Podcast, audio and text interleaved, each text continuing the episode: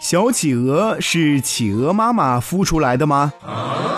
小鸡是母鸡孵出来的，小鹅是母鹅孵出来的。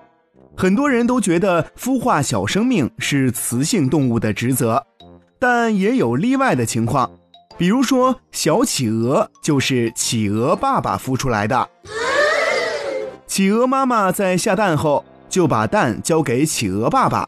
然后自己便放心的离开家，到大海里去觅食去了。企鹅爸爸接过重担之后，便开始了孵化工作。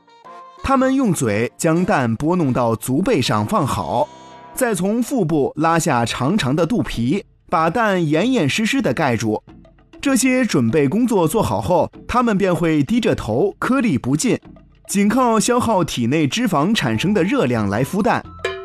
据说，在极地零下六十度的寒冷狂风中，它们要一动不动地连续站立将近两个月，一直到企鹅宝宝脱壳而出。在这个过程中，一只企鹅爸爸会减掉十至二十千克的体重，这可能已经达到了它们体重的一半。K.O.